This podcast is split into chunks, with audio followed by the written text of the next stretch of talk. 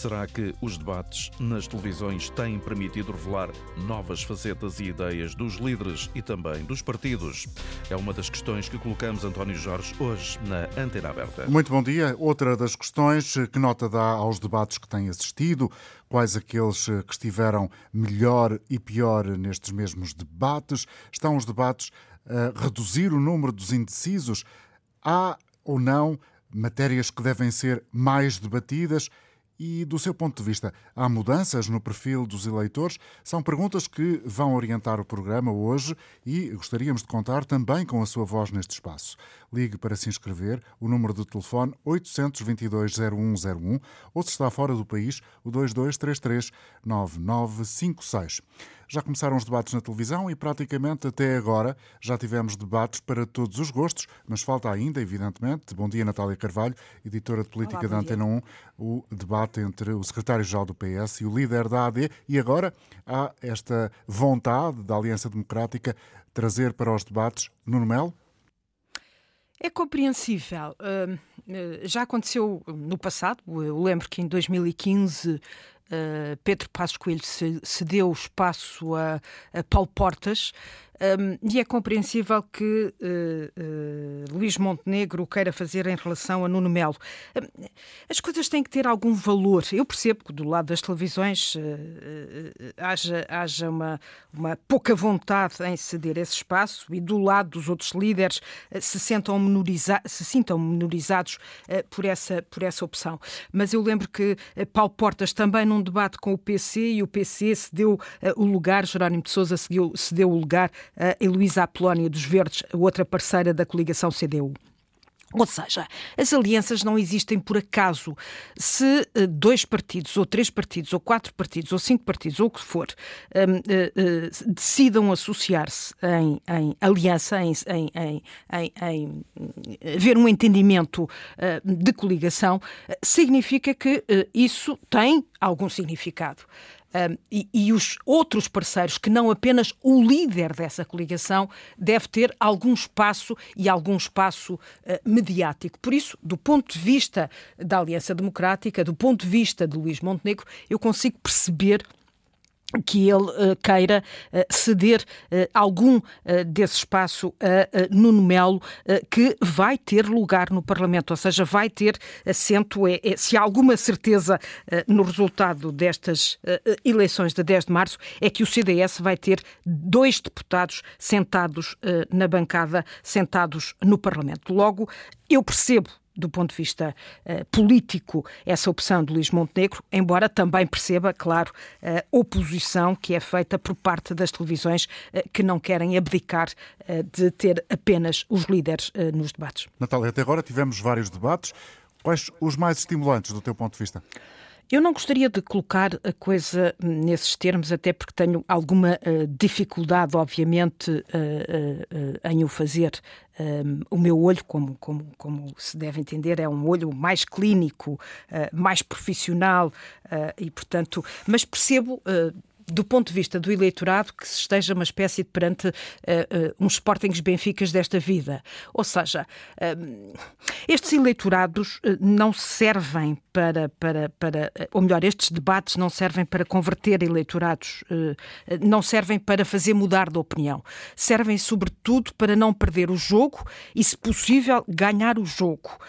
Um, porque o grande drama para um líder, quando vai a debate, é se perder o debate e nesse sentido eh, fica eh, fragilizado ou mais fragilizado ao olhar eh, aos olhos do seu eleitorado. Portanto, estes debates servem, servem para isso mesmo, para mobilizar o eleitorado, para mostrar que o líder está preparado, mas não servem para convencer. É, é, é de facto uma das grandes dúvidas que eu tenho. É, é, de notar que a, que a última sondagem da Universidade Católica para a Antena 1 RTP Público dava um, um, número extremamente elevado de indecisos. Estamos a um mês das eleições de 10 de março e temos, segundo esta, esta sondagem, 20% de indecisos. É muito para um mês uh, de, de, de, eleições. O que significa que ou estes debates uh, poderiam uh, convencer esses indecisos, o que eu não acredito, ou a campanha eleitoral ainda tem muito que pedalar,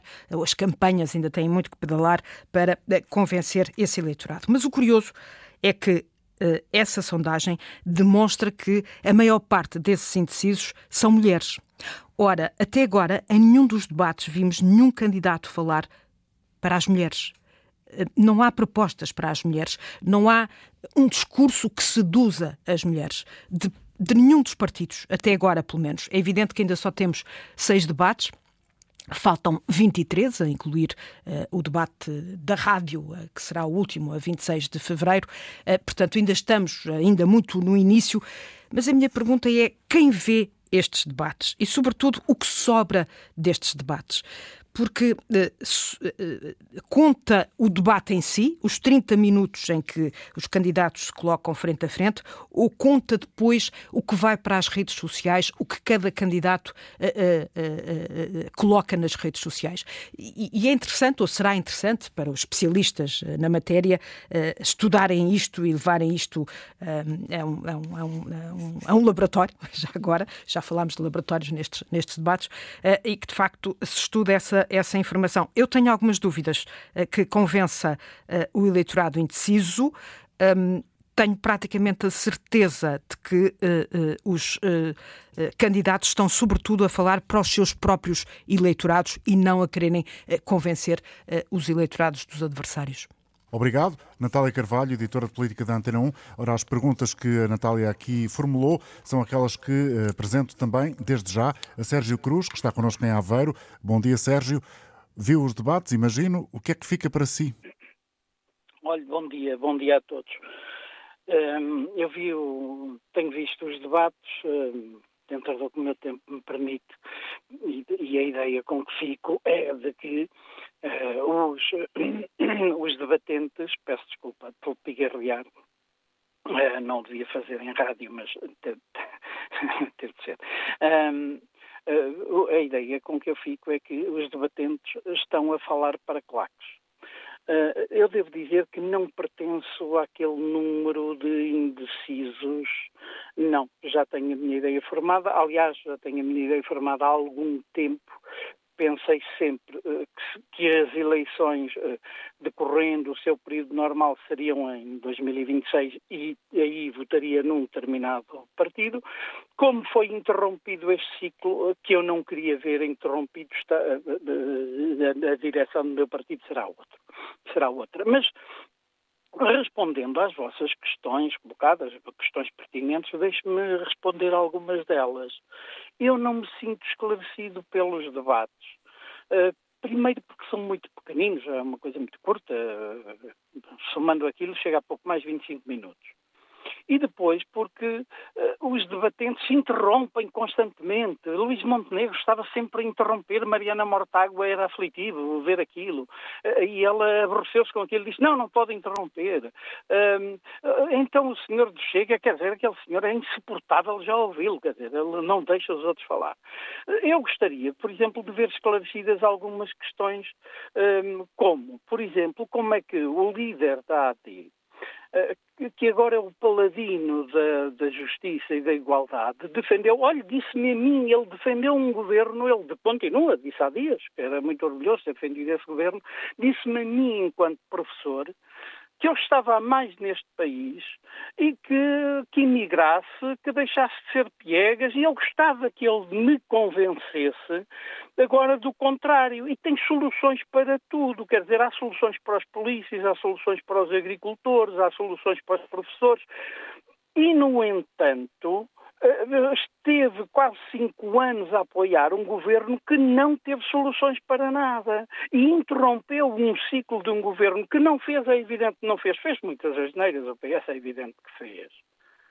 Mas eu gostaria de ver esclarecido, ser esclarecido pelo líder da AD como é que vai descolar-se dessa imagem, agora ele, eu já nem falo naquela atrapalhada da Casa de Espinho, mas essa sondagem, que eu duvido muito da veracidade dela, da, da, Católica, que é uma entidade de direita, há que, há, que, há que se dizer, mas como é que, eu já nem falo daquela atrapalhada da Casa de Espinho, mas agora vem dizer, diz que é, é, é a personagem mais honesta da política, quer dizer, eu já nem falo nisso, mas eu falo na honestidade política de uma personagem que defendeu um governo que nos atacou. Eu lembro-me do Cisma Grisalho, sabe? Eu sou professor de História, eu exercito a memória uh, e, e, enfim, é uma maldição que eu carrego, mas eu tenho memória. E a minha memória uh, não é só nos últimos quatro anos. Eu vou buscar uh, tempos. Olha, eu lembro-me do célebre discurso da tanga do senhor Durão Barroso.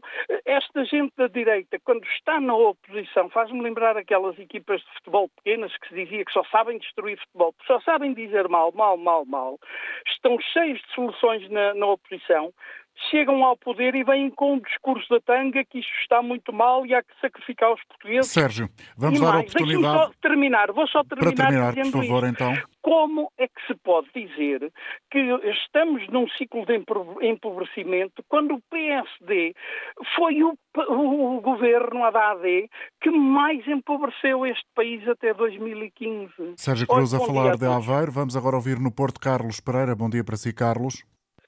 Ah, muito bom dia. Uh, pronto, para mim uh, os lados têm mostrado muita coisa, efetivamente, e eu acho que a coisa mais relevante que, que podemos já falar é que tem mostrado quem tem capacidade e quem não tem capacidade para ser Primeiro-Ministro, e eu dou-lhe dois exemplos. Uh, temos o Pedro Nuno Santos, que pronto, conhece os dossiês, tem resposta quando fala, tem sempre resposta para tudo, e também tem uma forte experiência governativa, percebe-se perfeitamente isso quando ele fala. Também sabe o que é que é decidir, sabe o que é que é transformar a vida das pessoas, uh, mas que também tem aquela noção de que as coisas demoram uh, e que têm que ser feitas sempre com conta, conta o peso e a medida. Por sua vez, o Montenegro uh, parece, digamos, uma Miss Mundo uh, que está sempre cheio de promessas, cheio de intenções uh, e que efetivamente nunca mais vai conseguir concretizar. Promete tudo a toda a gente, mas se acredita efetivamente nisso, é porque não sabe o que custa governar e ter que fazer contas. Um, e aquilo que, falando outra vez novamente de Montenegro, aquilo que ele fez mais relevante na sua vida pública foi de ser líder parlamentar durante o período, sobretudo agora falando da Troika e durante o governo de Passos. E que até acho engraçado eles uh, terem-se agora voltado a coligar com o CDS, uh, relembraram, relembraram daqui um projeto que tiveram conj conjunto uh, para ir além da Troika. Uh, e, pronto, esta, esta incapacidade de Montenegro é demonstrada também, por exemplo, uh, na capacidade, a falta de capacidade dele demonstrada nos debates, uh, quer também agora, uh, mais curiosamente, da tentativa dele de fugir dos debates e, e de pôr essa questão mais no, no Melo, o que vem no, novamente a voltar a uma questão que é a falta de liderança forte que tem na AD, a falta de liderança que não está bem definida, o que descredibiliza cada vez mais esta aliança. Obrigado, Carlos, uh, pela sua participação. Obrigado. Vamos ouvir Guilherme Souza, está em Sintra. Bom dia para si, Guilherme. Bom dia para si e para todos os ouvintes. É assim, eh, eu tenho a opinião também que os debates têm sido bastante curtos eh, e visto que a maior parte dos participantes tende a interromper-se uns aos outros, aquilo gera-se uma grande confusão e acabamos por perder muitos dos poucos minutos que já temos disponíveis. Mas ainda assim têm sido importantes para dar a conhecer algumas coisas sobre os candidatos e, nomeadamente, sobre o seu caráter. Concordo totalmente de que, com o Sr. Sérgio, que falou anteriormente, de que o Montenegro teve uh, imensamente a, a, interromper a, a Mortágua uh, com algum paternalismo e até mesmo com algum machismo, uh, que devo relembrar numa situação em que lhes fizeram perguntas rápidas e que ele usou como desculpa dizer até que gostava de cozinhar como se isso não fosse de homem. Acaba por demonstrar ali algum algum caráter que se alia muito à falta de liderança que demonstra. Uh, já Ventura teve, teve sempre parecido consigo próprio, sempre a interromper imenso e a atacar ideias sem defender as suas próprias. Uh, no debate com a iniciativa liberal, quando foi instado a, a demonstrar como é que iria tributar a economia paralela a 15%, não conseguiu responder nada, fugiu totalmente à pergunta, não tem ideias, promete tudo a toda a gente e quando se vai a ver, na volta, é, é só fogo de conversa. Obrigado. Uh, já, já Rui Rocha uh, teve abaixo da, das expectativas, por acaso está, não está a cumprir aquilo que se esperava dele. Tem estado nervoso, fala do RBI e mostra gráficos quando o tema é a semana de quatro dias, uh, quando comparado com, com, o seu adversário, que, pronto, embora não concorde com as ideias dele, demonstra sempre uma, uma habilidade discursiva e de debate muito acima do, do, do seu adversário atual. Vá. Uh, já Fernando Santos, embora tenha hum, muita experiência governativa, vá que tem alguma, uh, quando comparado com, com, os, com, os, restantes candidatos, um, tem menos experiência em debates, mas mesmo assim tem estado bastante sereno e combativo. Um, conseguiu uh, mostrar que, o, que, os programas da, da Iniciativa Liberal, com, com o célebre choque fiscal, um, tinham um custo fiscal gigantesco, que nos traria obrigatoriamente, ou muito provavelmente, mas quase obrigatoriamente, uma austeridade há poucos anos que, para quem tem memória, sabe que não foi assim uns anos tão fáceis de, de troika um, e apresentou uma visão estratégica que eu acho essencial para a economia de uh, usar o dinheiro público nos setores que, de facto, têm capacidade para, para fazer. Guilherme, já percebi que tem muitas notas tiradas. Obrigado por ter vindo partilhar algumas connosco. Guilherme Souza a falar de Sintra, agora em Guimarães, José Lima. Bom dia também para si, José. José Lima, bom dia. Aparentemente não é possível ter agora este ouvinte para partilhar ele próprio aquilo que tinha pensado eh, para nos dizer. Vamos eh, adiar a entrada em programa deste ouvinte e outros. Agora gostava de eh, partilhar convosco o pensamento de Gustavo Cardoso, professor catedrático de Ciências de Comunicação no ISCTE. Ele também deixa na antena aberta a leitura relativamente a estes debates. Eu penso que os debates têm sido essencialmente muito táticos e pouco estratégicos. Ou seja, o que eu quero dizer com isto? Até agora se foram poucos, é certo, mas parece que todos os candidatos estão a viver debate a debate. Ou seja, não estão a ver o primeiro debate e o último debate e como é que se vão posicionar e como é que devem lidar com todos os seus oponentes em termos de debates, numa estratégia mais ampla de campanha eleitoral. Muita cautela, portanto muita cautela e, e, pouco, e pouca estratégia. Ou seja, para ganhar é preciso ter estratégia, não basta ser tático. Isto é verdade, acho eu, para todos os candidatos, independentemente de estarmos a falar daqueles que podem ser primeiros-ministros ou daqueles que podem apoiar a formação de um governo não maioritário ou aqueles que querem ficar mesmo na oposição sem qualquer ligação com uma relação de, de poder. Uh, mas também acho que estamos, se calhar, aqui numa situação de querer comparar muito aquilo que estamos a ver agora com a última série de debates que tivemos nas eleições legislativas anteriores. Porque eh, há uma diferença é que uma grande maioria não são as mesmas pessoas que nós vimos sentarem-se nos estúdios televisivos ou nos estúdios para ouvir nos estúdios da rádio, não são essas pessoas. E, portanto, eh, se calhar não é possível fazer uma comparação, porque muitos dos outros candidatos estavam muito, como é que se costuma dizer, muito rodados em termos de debates e estes nem tanto, porque muitas das lideranças são, são jovens, portanto, jovens são jovens porque são mais jovens que os candidatos anteriores que lideravam os seus partidos, mas também são jovens em termos de experiência nestas andanças. Será essa juventude que, de alguma forma, influi no conjunto de imagens a que já fomos uh, uh, brindados, nomeadamente um carrossel, um escorrega, um parque infantil, um arco-íris, uma fezada? Eu acho que isso é provavelmente uma. Ou seja, a política também é ironia e, portanto, também é humor, mas eu acho que provavelmente os exemplos não terão sido os mais bem escolhidos. Para a forma como se querem posicionar. É certo que nós temos dois tipos de partidos. Temos um partido que está contra todos os outros, e que, portanto, acha que a verdade está consigo, que é o Chega, e depois temos todos os outros partidos. Portanto, há, há posicionamentos diferentes, apesar de tudo, e, e portanto, isso, isso também, que, porque é um partido de protesto e os outros são partidos de governo, ou seja, o Chega é essencialmente contra tudo e contra muitas coisas, enquanto que os outros são a favor de coisas.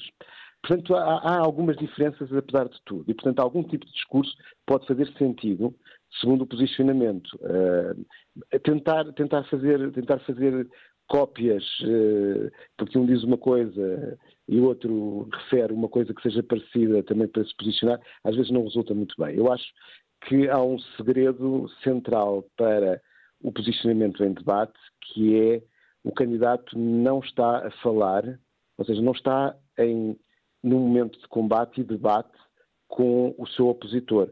Está a falar para todas as pessoas que não estão naquele estúdio. E, portanto, seja em imagem ou seja em voz, isso tem que ser percebido pelas pessoas que estão fora. Quando se focam demasiado um no outro, perdem. Uh, perdem a ligação com as pessoas que são os eleitores porque os debates não servem para grande coisa. Podem dar audiências aos canais, podem reforçar aqueles que já estão essencialmente a apoiar, ou podem criar dúvidas naqueles que apoiam, quando o adversário consegue criar essas dúvidas nos apoiantes do outro. Os debates não são, mesmo havendo um número elevado de indecisos, não serão a dimensão central da escolha. A escolha uh, será muito, uh, aquilo que tudo indica, é muito em torno da escolha de males menores do que propriamente da escolha de um projeto de país ou de, ou, ou pelo menos é isso que transparece quer daquilo que se conhece dos programas, quer daquilo que é o posicionamento dos candidatos. Aliás, eu, há algum tempo atrás na Antena 1, eh, disse que estas eleições, muito provavelmente, seriam marcadas por uma lógica de medo. Uma parte do país com medo de um novo PREC e uma metade do país com medo de um novo tipo qualquer de fascismo. Portanto, estamos muito a olhar para o passado, estamos muito uh, com medo de coisas e estamos a não ver grande posicionamento em termos de esperança por parte dos candidatos sobre qualquer outra coisa.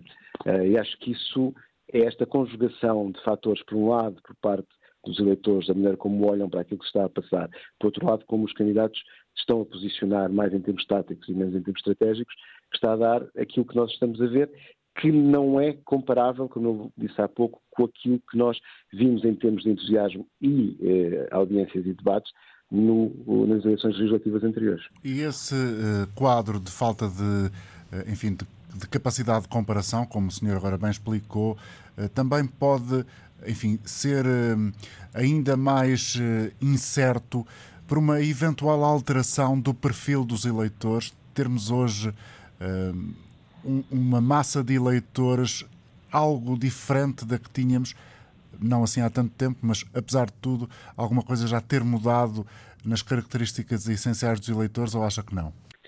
Eu acho que todos, ou seja, todas as análises feitas por quer por cientistas políticos, quer por cientistas da comunicação sobre uh, e mesmo outras áreas científicas da psicologia, etc, sobre aquilo que é o eleitor em Portugal, mostram-nos que há uma certa continuidade, ou que ela permanece, porque Vamos ver, nós sabemos que os mais velhos votam mais do que os mais novos e, portanto, enquanto os mais velhos cá estiverem, portanto, pela lei da vida, é natural que nós encontremos uma continuidade em termos de tipo de eleitor maior nos mais velhos do que uma substituição pelos eleitores mais novos. E depois também temos uma coisa que, uh, que dá essa continuidade também, que é algo que nos perturba sempre, porque a democracia é a participação e, portanto, é pessoas que escolhem não participar é algo que faz confusão à maior parte das pessoas, mas que é explicável por um taticismo também por parte do eleitor, que é, é sempre mais fácil criticar tudo e todos, porque se tem sempre razão, desde que não se vote. E isso acontece, essa é uma explicação para muita da abstenção que nós temos. Pessoas que estão contra, que se manifestam, que escrevem eh, nos comentários dos jornais, que eh, online, que, que ligam para este sociais, programa. que ligam para este programa, mas depois a gente perguntou, mas votou? E às vezes a resposta é, eu não voto porque eu não vou dar a confiança, eles são todos iguais. E, portanto, hum, também existe. Portanto, essa, ou seja, estamos a falar de coisas que se mantêm verdade e que, apesar de tudo, as variações das ofertas partidárias e dos programas não conseguem conquistar porque é uma posição mais confortável em democracia, que é ter sempre razão. E essa, e essa é uma faceta, Gustavo Cardoso, que também é interessante, que é perceber até que ponto uh, é que fora de uma espécie de bolha mediática de jornalistas, comentadores, do meio uhum. académico, do meio político, estes debates têm efetivamente alguma repercussão? Eu acho que uh, têm sempre repercussão. Um, acho que, e agora se me permite uma crítica um pouco às, aos contributos académicos, jornalísticos e políticos para aquilo que nós temos. Nós estamos, uh, talvez, assim, a pessoa que, que, que, lançou a moda de dar notas foi o nosso atual Presidente da República. Mas dar notas a debates, fazer funcionar aqueles, aqueles pulsómetros, uh, ou seja, que, são, que não se percebe sequer qual é que é o algoritmo, o que é que está por trás, como é que funcionam, não fazem bem nem ao jornalismo, nem à análise, nem ao comentário. E, portanto, também são, é preciso ter alguma, alguma percepção crítica uh, sobre aquilo que nós estamos a dar e a oferecer à população em geral. Uhum. Porque se retirarmos isso, então fica aquilo que as pessoas olharão e verão e as ideias que estão a ser colocadas. E aí cada pessoa terá a sua ideia sobre aquilo que, que está a ver e sobre as posições. Mas é verdade que nós hoje em dia votamos pela cara, por aquilo que achamos que é a pessoa, e também votamos pelas ideias. Portanto, o candidato que conseguir conciliar melhor as duas coisas e, nos, e não nos fizer curtos-circuitos porque gostamos da cara, mas não gostamos das ideias, eh, ou gostamos das ideias e não gostamos da cara, pode, seja como for a combinação, quando elas as duas batem certo, é aquilo que faz com que efetivamente a dimensão emocional e a dimensão racional que ajuda a definir o voto. Tudo aquilo que nós possamos trazer para este, este pré, esta pré-campanha e campanha que vem criar ainda mais ruído em cima disto, não é algo que seja positivo em termos da saúde da democracia. E, portanto, acho que também há que fazer por parte da academia, por parte do, dos comentadores e por parte do jornalismo e por parte dos políticos também uma análise sobre aquilo que estamos a fazer, que pode às vezes dar algum resultado de curto prazo, mas é duvidoso,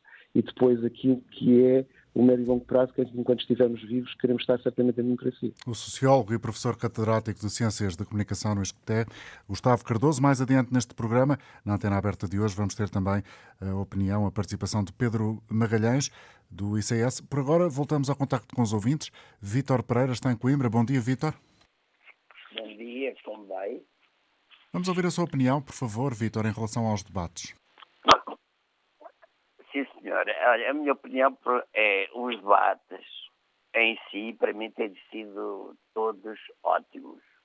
Exceto o primeiro com o Sr. André Ventura com a senhora do PAN, que acho que ele foi um pouco agressivo, mas eh, melhorou bastante.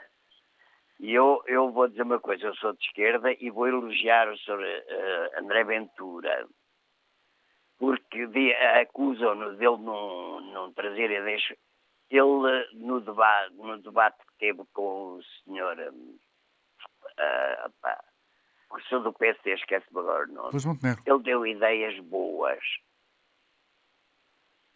Uh, uh, quanto a, ao, ao, ao Nuno, Pedro Nuno Santos, acho que o debate dele, o primeiro, foi muito fraco, porque ele estava com medo, estava a tratar muito cordialmente senhor da Iniciativa Liberal e senhor da Iniciativa Liberal estava a tratá-lo mal, por falta de princípios.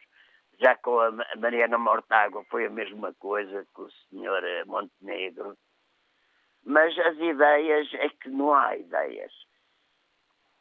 E depois temos o, o, o, os, os, comentadores na televisão, na, na rádio, uh, que não são comentadores isentos e são sempre para o mesmo lado. Eles, eles até prejudicam uh, o, o, PSD. É tudo iniciativa liberal, é tudo pensamento liberal.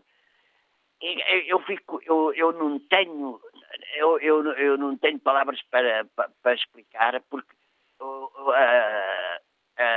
os partidos deviam opor-se principalmente à televisão pública, que só tem, uh, só tem comentadores de direita de liberais, direita de liberal. Não é direita do PSD, é direita liberal. E depois, e depois só, só dizem coisas do seu Ventura. Eu sou contra o seu Ventura, mas o seu Ventura já estava cá no PSD. Uh, não é o Ventura, é os Venturas que estão no PSD desde o 25 de abril. Vitor, muito obrigado pela sua participação. Ouvimos com alguma dificuldade algumas partes da sua intervenção. Houve uma espécie de flutuação nesta comunicação a partir de Coimbra do ouvinte Vitor Pereira. Vamos trazer agora o que pensa Manuel Lopes em Lisboa. Bom dia. Olá, bom dia, António Jorge. Bom dia a todos os ouvintes. Olha, António Jorge, é o seguinte. Eu, quanto aos debates que tenho ouvido e normalmente tenho seguido quase todos, caso ou outro, nem sempre a dita permite. De qualquer forma, o que eu tenho visto tem sido uns debates muito pobres, uma certa arrogância, pelo menos de parte de alguns, concretamente do Chego, que não vale a pena, que com essa gente nem, nem, nem se pode falar. Uh, outros muito mais nervosos, uh, muito nervosos, e digamos, não têm deixado, não têm trazido para um esclarecimento cabal para que 10 os portugueses estejam, uh, digamos, esclarecidos sobre aquilo que devem fazer. Mas eu também tenho uma opinião que, como já foi dito aí, é que é, isto já não vale muito, porque as pessoas já estão mais ou menos posicionadas, as pessoas já, já escolheram e já sabem mais ou menos a onde é que vão votar. Obviamente que aquelas sondagens que têm, que têm, que têm saído, na minha opinião, deixam muito a desejar.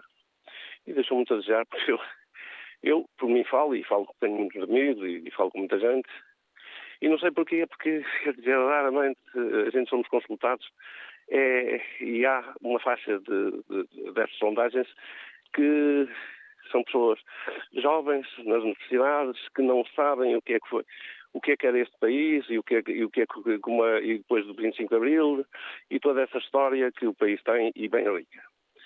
De qualquer forma, eu queria deixar também que, já quanto às eleições dos Açores, uh, foi, na minha opinião, escandaloso, e, eu digo aqui muito, provavelmente e com tristeza, um partido que tem mais de 100 anos, que ajudou e contribuiu muito para que, para que o 25 de Abril se desse e para a democracia continuar a ser aquela que é, e que nem sequer foi, foi completamente anulada da comunicação social. Depois, quando perguntam se o Paulo Raimundo, o secretário-geral do Partido Comunista Português, se é, que, que, não é conhecida, 40 e tal por cento não conhecem sequer. Obviamente que, evidentemente, podem conhecer. Eu vejo aí, vejo aí uh, partidos que todos os dias, a toda a hora, toda a hora, a toda a hora estão na comunicação social. Uh, o Chega, por exemplo, está na comunicação social a toda a hora. Os mídias levam essa gente a, e não só, e não só, e não só o Partido Comunista e a CDU, a CDU, portanto, fica para trás e, portanto, não há, digamos, interesse, portanto, é, querem aniquilar uma força, como disse, obrigado. que teve importância, e, e os verdes, que foram os primeiros, digamos, que apareceram no país a defender a ecologia e não também nem são sequer ouvidos nessa coisa. Portanto, eu apelo é que o povo português veja bem, ouça e, e, e decida no dia 10. Manuel, bem. muito obrigado pela participação. Certamente que ainda terá outras oportunidades de fazer ouvir o seu pensamento aqui na rádio até ao dia das eleições. Ora, a propósito dos indecisos, do valor das sondagens, do perfil dos eleitores, esta manhã, o investigador do Instituto de Ciências Sociais e cientista político Pedro Magalhães esteve eh, na RDP Internacional, conversou com o jornalista João Barreiros e uh, vamos partilhar aqui parte dessa conversa que uh, alinha com o tema de hoje da Antena Aberta, trazendo desde logo esta ideia da mudança do perfil daqueles que em Portugal escolhem o governo. Uma das coisas que, que Portugal tem tido, e isso, e isso está a mudar, é que, hum, ao contrário do que se passou na maior parte das democracias europeias, o nosso sistema partidário permaneceu muito estável e quase congelado, de uma certa forma. Enquanto que nós observávamos, pelo menos há 20 anos, em alguns países até mais, uma mudança muito grande do sistema partidário. Em vez de termos um grande partido de centro-direita e um grande partido de centro-esquerda, começou a haver fragmentação, começaram a aparecer partidos à esquerda, novos partidos à esquerda do centro-esquerda e começaram a aparecer partidos à direita do centro-direita, num dos casos liberais, noutros casos de direita radical. Uhum. Eh, nós estamos agora a passar por algo que eh, já aconteceu noutros países há muito tempo. Portanto, estamos a assistir a uma fragmentação maior do sistema partidário. Também, por outro lado, a um aumento digamos, do menu de escolhas que são viáveis, viáveis no sentido de eu se votar neste partido estou a contribuir para que ele eleja alguém, não é? Um, e, portanto, essa transformação em Portugal acontece também porque, de alguma maneira, o nosso nível de desenvolvimento em comparação com outros países onde isso aconteceu é mais. Uh, estamos um pouco mais atrás. Estamos a tentar recuperar caminho, mas estamos um pouco mais atrás. Eh, mas estamos a assistir a, mudanças que são comuns no resto da Europa. Essa fragmentação e essa emergência de novas forças que representam novas ideias. Mas isso deve-se também a uma mudança no perfil dos eleitores? Deve. Eh, nós temos eh, eleitores, apesar de termos uma proporção muito grande de eleitorado com baixos níveis de instrução, nós a pouco e pouco vamos tendo, e aproximando também desse ponto de vista de outros países na Europa, uma, digamos, uma classe média com, instruída cada vez maior e que, portanto, eh, não quer o mesmo tipo de políticas que outras, que outras pessoas uhum. querem. Uh, temos também, e aí uh, isso também é importante do ponto de vista eleitoral, temos um envelhecimento muito grande da população. e, portanto, por isso é que nós, quando assistimos aos debates políticos, os temas são pensões. E por isso é que, ao longo dos últimos anos, enquanto, enfim, com a inflação, quase toda a gente perdeu o poder de compra, os pensionistas não perderam o poder de compra. Os políticos, quem está no poder, sabe que é um eleitorado importante e que quer manter.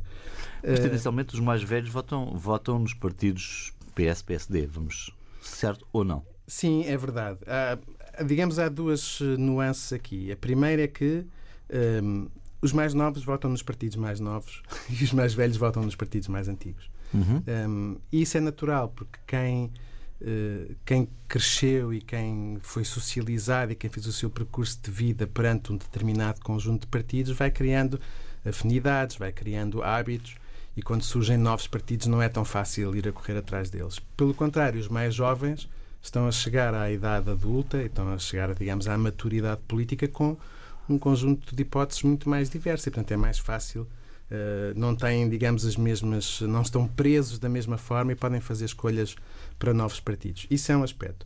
O outro aspecto é que, dentro desta ideia de que as pessoas mais velhas tendem a votar nos partidos mais uh, estabelecidos, mais antigos, realmente o PS tem uma implantação, uma capacidade de atração muito grande em relação aos pensionistas. Hum, e penso que isto tem muito a ver com o que se passou durante o período da Troika e com no fundo, da preocupação e até algum ressentimento que os pensionistas ganharam, ou receio, se quiserem, ganharam certo. das políticas dos partidos de Este crescimento do Chega nas sondagens, já falámos sobre as, as questões que estão relacionadas sim, com as sim. sondagens, está então relacionado também com uma mudança geracional em Portugal? Em parte com uma mudança geracional. Porque, Portanto, são os mais novos que estão a empurrar o Chega. Uh, isso é interessante porque isso não se passou logo no início. Os em 2019 e em 2022 não havia uma propensão especial dos mais jovens para votar no Chega, mas agora com este crescimento a que estamos a assistir, uma parte importante desse crescimento está a fazer-se à custa dos mais jovens. A outra coisa aqui que também está muito por trás do, do crescimento do Chega não é uma coisa nova na nossa sociedade. Os portugueses têm uma atitude muito negativa em relação aos políticos, acham que os políticos são corruptos, acham que os políticos não se preocupam com os interesses das pessoas. Isso, isso é verdade há muito tempo, é um traço da isso, nossa cultura. Isso é política. evidente nos estudos. Eh, é muito evidente há muito tempo, mas não havia uma oferta política que claramente fosse capaz de corporizar esse sentimento. Uh, e o Chega é essa oferta política. O tema da corrupção, ainda estava a ver há pouco tempo, houve um euro, ainda antes destas coisas mais recentes, em maio de 2023, no Eurobarómetro, 93% dos portugueses acham que a corrupção está completamente disseminada no país. Uhum. A média na europeia é 70%. Uh, e quando se vai perguntar às pessoas, isso no inquérito que nós fizemos, qual é o partido que tem melhores condições para lutar contra a corrupção, bem, metade diz nenhum, uhum. uh, mas o partido que é mais mencionado a seguir é o Chega. Portanto, eu penso que o Chega, parte do sucesso, não é apenas a única explicação, mas parte do sucesso que está a ter está no facto de representar essa ânsia, por um lado, esse sentimento de rejeição muito intensa em relação à classe política, e por outro lado, uma ânsia de uma mudança que não seja uma mudança uh, gradual, é uma mudança radical. Uh, e isso, no fundo, é a receita do sucesso uh, de muitos partidos semelhantes pela Europa toda. Certo. Desenha-se mesmo, de acordo com os, com os dados que temos, um Parlamento muito dividido. Queria assinalar e voltar ao princípio da conversa. Intenções de voto não são votos. Certo. E uma coisa importante que também já falámos é que, sendo verdade que, por exemplo, entre os mais jovens, entre os jovens adultos, o Chega pode mesmo ser atualmente o partido que tem mais intenções de voto, uh, que essas intenções de voto se convertam em votos é outra coisa. Porque nós também sabemos que os jovens, quando chega ao dia da eleição, são menos propensos a votar. Quando estamos a falar de jovens, estamos a falar de 18, 24? 18, 34. 18, 34. Jovens adultos, jovens adultos. 34. Jovens adultos. Portanto, muitos já no mercado de emprego. Muito, sim, e a tentar sobreviver nesse pois. mercado com as dificuldades que nós conhecemos. Uh, dito isto, se qualquer coisa parecida com as intenções de voto que temos agora vierem, vier a ser as decisões dos portugueses, sem dúvida nenhuma que vamos ter um Parlamento mais, uh, mais fragmentado. Isso não há dúvida. O que é que não sabemos ainda neste momento, Pedro? Ou seja, quem são os indecisos? Quem é que vai decidir a eleição? Um, as pessoas olham muito para os, in, para os, ditos indecisos, que são aquelas pessoas que dizem, quando lhes perguntamos em quem tenciona votar, dizem não sabem. Uhum. E eu acho que vale a pena olhar para eles, mas não só para eles. Vale, vale a pena olhar para eles porque uh, o que é que eles têm de especial? Uh, são predominantes, há, um, há, um, há uma proporção uh, muito grande de mulheres, um nível desproporcional de mulheres que se manifestam indecisas sobre em quem votar. Também pessoas com níveis de instrução mais altos e também pessoas mais jovens. E, portanto, parte vai-se jogar aí. Mas também temos que olhar para aqueles que deram uma intenção de voto, porque essa intenção de voto pode não ser definitiva, eu posso certo. mudar de ideias. Nós sabemos... E pode ser falsa. Também pode ser falsa, no sentido em que há algumas opções que, perante um inquiridor, quem é inquirido pode não se sentir à vontade para assumir. É por isso que, por exemplo, algumas empresas, no caso, é o nosso caso e outras farão o mesmo, que a Católica também, eh, recolhe as intenções de voto de uma forma anónima é? certo. Uh, permitindo às pessoas que uh, declarem a sua intenção sem ter de a mostrar. Uh, mas dizia eu também, não importa não tomar as intenções de voto dos que a manifestam agora como certas. Porque em 2022, por exemplo, nós sabemos de estudos que fizemos depois das eleições que cerca de 15% das pessoas decidiram quem iam votar no próprio dia. E não foram só os indecisos. Havia, por exemplo, pessoas que se sentiam próximas do Bloco de Esquerda ou próximas do Partido Comunista que no dia da eleição decidiram votar pelo PS.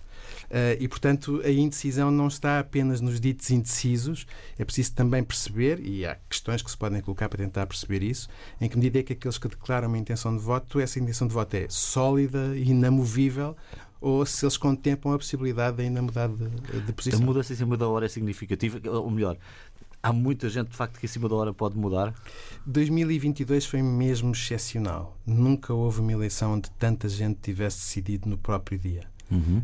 Um, eu penso que isso jogou muito em torno daquela questão sobre se uma vitória do PSD significaria uh, um acordo com o Chega e uma questão à qual a resposta da liderança do PSD na altura foi um pouco foi pouco clara. Pelo menos, não sei se a resposta foi clara, sei que do ponto de vista das percepções das pessoas não foi clara. E penso que é isso que explica agora que Montenegro esteja a dizer há tanto tempo que põe completamente fora de parte essa hipótese, que é para isso não ser assunto e para as pessoas de alguma maneira não ficarem até à última hora, ou menos pessoas a pensar no cenário pós-eleitoral. A reflexão de Pedro Magalhães, investigador do ICS, Instituto de Ciências Sociais da Universidade de Lisboa, escutado pelo jornalista João Barreiros. Pedro Magalhães, que vai liderar um estudo de opinião, os portugueses e o 25 de Abril, no âmbito das comemorações dos 50 anos do 25 de Abril, para eh, determinar, ou pelo menos ter esse, ter esse objetivo, a percepção dos portugueses sobre a democracia e a herança do 25 de Abril. Voltamos ao contacto com os ouvintes. José Marcos está connosco em Beja. Bom dia para si. Bom dia. Uh, viva António Jorge. Portanto, uh, na semana passada eu estava noutro local, uh, pronto, neste caso em Alcácer de Sal. Estou? Estou a ouvi-lo. Tá, pronto. Estava em Alcácer Sal, neste momento agora estou em Beja. Só para dizer aqui três notas relativamente a isso. Eu sou um dos indecisos. E sou um dos indecisos porquê? Porque Uh, esta política como existe atualmente é uma política espetáculo que é criada baseadamente só para, uh, em, nesta questão do, dos debates. Os debates para mim são pouco esclarecedores. A única parte que me esclarece é, na, é no comportamento humano de cada um dos líderes. Pronto, e nesse aspecto uh, pronto, é importante porque o, o principal é, é, as políticas que cada partido pode ter e cada líder de partido vai com essa convicção que vai aplicar essas políticas e nesse aspecto pode ser esclarecedor. Noutros aspectos, pronto, uh, não são nada esclarecedores. Nesse aspecto que eu estava a referir anteriormente, deu para perceber que o Dr. André Ventura é o mesmo tipo de procedimento, pronto, é uma pessoa que não deixa falar ninguém e que está sempre a interromper. E só para esclarecer isto nesta minha primeira nota, queria só dizer isto, que é, é uma pessoa e é um conjunto de pessoas que é desiludidas e que foram desiludidas, não. É que, como nunca conseguiram ter poder nos partidos onde estavam e ter alguma influência de poder, não lhes davam o cargo que eles pretendiam, eles criaram um partido para arranjarem o seu taxa. É o único partido que está a criar taxa. E por essa razão é que ele tanto pisca para a extrema-direita como pisca à esquerda e quase à extrema-esquerda quando fala de determinado tipo de políticas. Não tem uma orientação coerente com aquilo que pode ser uma estratégia de, de modelo económico, social, político para o país. Pronto, nos outros, eh, nos outros partidos, aí esses são mais coerentes e, e tornam-se mais lúcidos. Depois, na, na, questão de eu ser um indeciso, eu olhando para as pessoas que compõem a AD, Pronto, em relação àquilo que foi a eleição de 2022, tinha o Dr. Rui Rio, que era uma pessoa que é um verdadeiro social-democrata, como o Dr. André Coelho Lima, que neste momento não está nas, nas filas da, dos deputados, pronto, que voltou a recentrar o partido onde ele sempre existiu, onde ele foi fundado, que é ao centro, desde o centro-esquerda ao centro-direita, ao centro, um partido alternativo de governo, de governabilidade, e que aí eu tinha o meu voto mais ou menos esclarecido. Neste momento, vendo as pessoas que são os mesmos que estiveram na altura da governação da Troika, e não é por ter governado a Troika ter sido doloroso, porque as pessoas não se podem esquecer que a Troika veio para cá, foi porque houve um partido que esteve no poder e que levou às consequências de ser chamada para cá a Troika.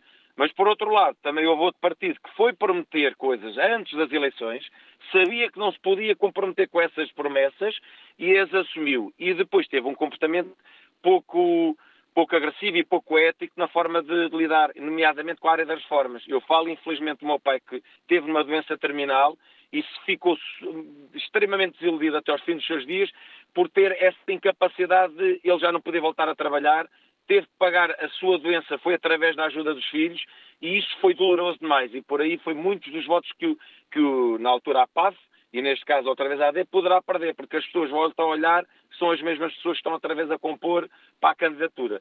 Daí a minha decisão de voto. Porquê? Porque quando eu olho para o outro lado, que é o PS, eh, eu vejo um, um candidato a primeiro-ministro que fez tripas de coração para se manter no poder, que eh, fez um auto-humilhação indireta perante o Primeiro-Ministro e esse sim, uma pessoa que tinha carisma e tinha ideias, que era o Dr. António Costa, e que só para se manter no poder, e depois o Dr. António Costa, para ter esse prazer também, o demitiu do governo. Portanto, quando estamos perante uma pessoa destas que consegue vergar-se por completo só para ir, ir atrás de uma, de uma, necessidade dele, não é do país, é dele, pá, eu aí fico um bocado indeciso porque esta pessoa, se calhar, para liderar um país, não pode ter este tipo de comportamentos, tem que ser vertical tem que ter estrutura. E termino com este apelo: é, as pessoas tiveram a oportunidade em 2022 de ter votado, se calhar, em alguém que era alternativa ao Dr. António Costa e não o quiseram. E eu aqui ainda digo mais para dentro das pessoas do PSD, que era o Dr. Rio Rio. Não tenho mais nada a dizer. Obrigado. Foi a intervenção de José Marques, que hoje falava a partir de Beja, como o próprio explicou. E com ele concluímos a edição de eh, hoje, quinta-feira, da Antena Aberta, a continuação de um bom dia.